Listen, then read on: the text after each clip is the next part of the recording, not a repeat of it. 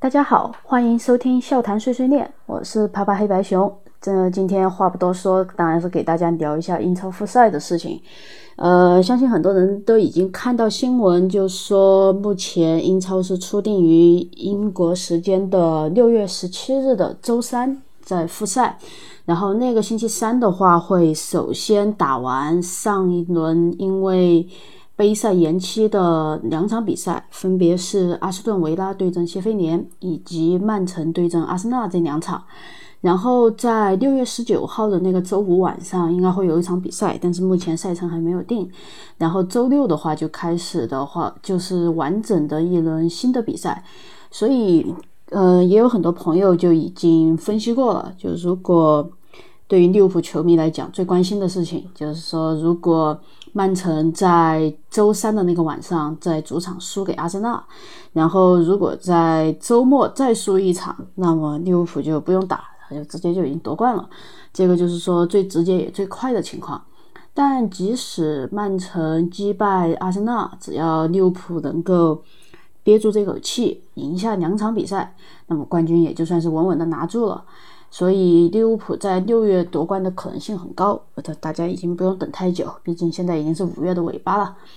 由于目前我们还没有看到具体的赛程，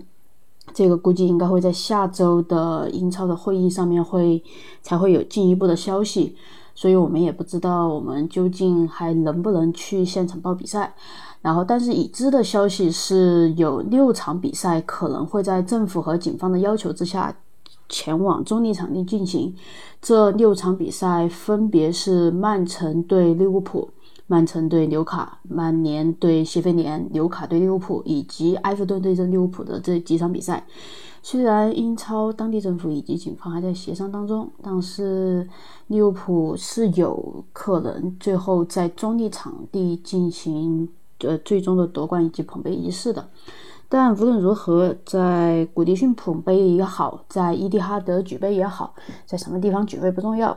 关键是拿下这个期待了三十年的冠军，这个才是最重要的。说起这个，我就想起埃弗顿球迷，他们之前突然意识到利物浦今年其实有可能在古迪逊公园夺冠的时候，其实他们被恶心坏了。说白了，当时就有认识的埃弗顿球迷说。要不干脆咱把这场德比的票挂一个五千镑一张的高价，卖给利物浦球迷宰他们一把。结果利物浦球迷说：“你们敢挂，我们敢买呀！到时候我们把你们古迪逊公园染成利物浦的红色，看你们爽不爽？”好，这下埃弗顿球迷可就纠结了。后面他们也觉得：“哎呀，咱也别倒黄牛了，干脆都别去，让利物浦在一个空荡荡的古迪逊公园夺冠，让他们尴尬一把。”现在可好，如果确定是中立场地，他们也不用纠结了啊。但即使还是在古廷公园，空不空场也由不得他们。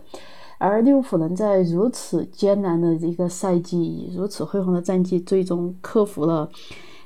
怎么说呢？就是天灾也好，然后天灾也好，强大的对手也好，各种各样的困难，最终夺下这个冠军，这实在是一件意义非凡的事情。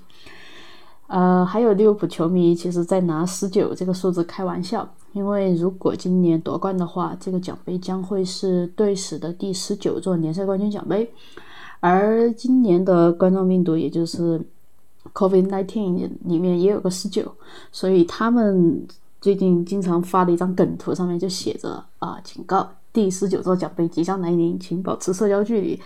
还蛮像回事儿的，所以就其实觉得利物浦球迷现在心态还蛮好的，就在家里面虽然窝着，窝的也比较无聊，但是还是知道该给怎么给自自己找乐子，也蛮好。所以的话，现在英超在复赛上已经有了政策上的可行性，球员和教练们也终于打起精神回到了训练场。他们需要进行至少三周的训练，以找回比赛状态，不然以现在状况去踢，先不说比赛质量，球员受伤的可能性也很高。而之前一些拒绝复赛的顽固分子，比如沃特福德的迪尼以及切尔西的坎特，他们也在这一周终于回到了球场。这里值得说一下的其实是迪尼，因为他作为沃特福德的队长。他的反对意见，其实，在英超的会议里面分量是很重的。加上沃特福德的确也有确诊病例，所以就更显得他就拒绝复赛然后、拒绝复训的呃意见其实是有一定道理的啊。还好现在总算是被扳回来了，因为呃目前来讲各方面的情况看起来也呃渐渐变得更加的更加的平稳，更加的更加的安全。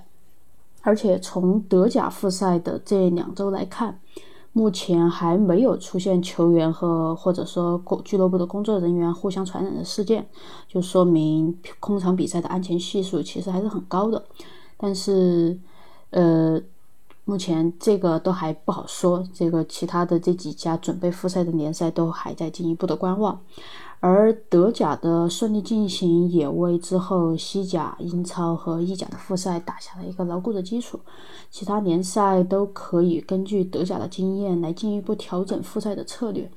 这里比较可惜的其实是法甲，因为法甲由于法国政府的命令已经决定取消本赛季，而然后当时跟法国的一些媒体朋友聊了一下，他们都觉得仓促结束赛季非常可惜。而且他们觉得，虽然现在各方仍在努力争取学习其他四大联赛复赛，但是法甲复赛的可能性不大。毕竟，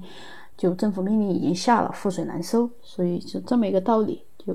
然后，如果欧足联那边觉得法甲本赛季不是自然结束，然后欧冠的名额会有一些争端的话，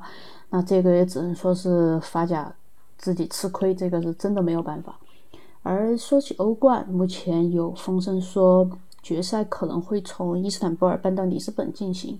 并且欧足联想要将之后的淘汰赛全部改成只打一个回合，并且有可能全部集中在某一个城市来集中进行，以避免进一步的风险。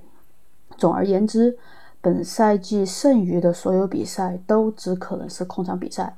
由于诸多不确定性因素仍然存在，我们什么时候能看到座无虚席的球场，听到球场里熟悉的助威声，仍然都还是一个未知数。但无论如何，我们都希望这一天能够尽早到来。毕竟，足球如果没有了球迷，其实什么都不是。这个球，这这项运动太多的意义都是来自于球迷，所以我们由衷的希望。能够再一次的看到热热闹闹的球场。好，关于英超复赛的简讯就说到这里。上期有朋友说喜欢推荐的那本《血缘与归属》，那这期就继续结合时事给大家推荐一本书，名字叫《永生的海拉》。学生物或者学医的朋友一定都用过海拉细胞，这是医学史上第一个能在人工培养环境下永生的细胞。但海拉细胞的主人。嗯，海瑞塔·拉克斯，她是一位贫穷的黑人女性。她和她的家庭以及她所处的社区的一系列的故事，却又十分的复杂又令人痛心。呃，当当时当年三十多岁的海瑞塔在罹患子宫癌以后，她的肿瘤细胞被约翰霍普金斯医院在不知情的情况下取走。并且之后因为病情恶化去世。毕竟当年治疗癌症其实没有什么太好的方法，他当时接受的是放疗的一呃放疗的呃治疗手段，但是最后却死于呃放射线导致的并发症。而刚才提到的约翰霍普金斯医院，对，就是现在全球闻名的那家沃约翰霍普金斯医院，在当年这家医院还没有这么高大上，更像是一家黑人福利医院。而他的家人对于他的细胞被取走这件事情是毫不知情，他本人当然也是毫不知情，而且这一毫不知情就是长达二十年。而本书的作者瑞贝卡·斯科鲁特与海瑞塔的家人一同追寻真相的过程，呃，堪称十分的跌宕起伏。对于海瑞塔的家人来说，当他们在二十年以后知道海瑞塔。就海瑞塔的细胞仍然活着，并且繁繁衍出来的细胞系足以把整个地球裹上好几圈的时候，他们一开始是非常激动，随后又陷入到了一种纠结当中，因为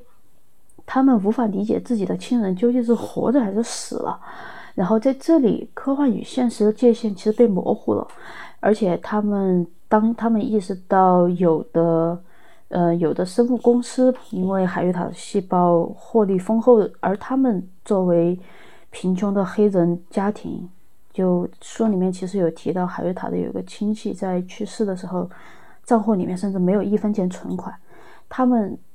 在有的公司因为这个细胞在大幅牟利的时候，他们却仍然没有得到任何的报酬，所以他们又陷入到一种非常愤怒的状态。而作者与他的家人一同追寻真相的时候，呃，也是他们在，也是他与海瑞塔的女儿建立友谊的过程。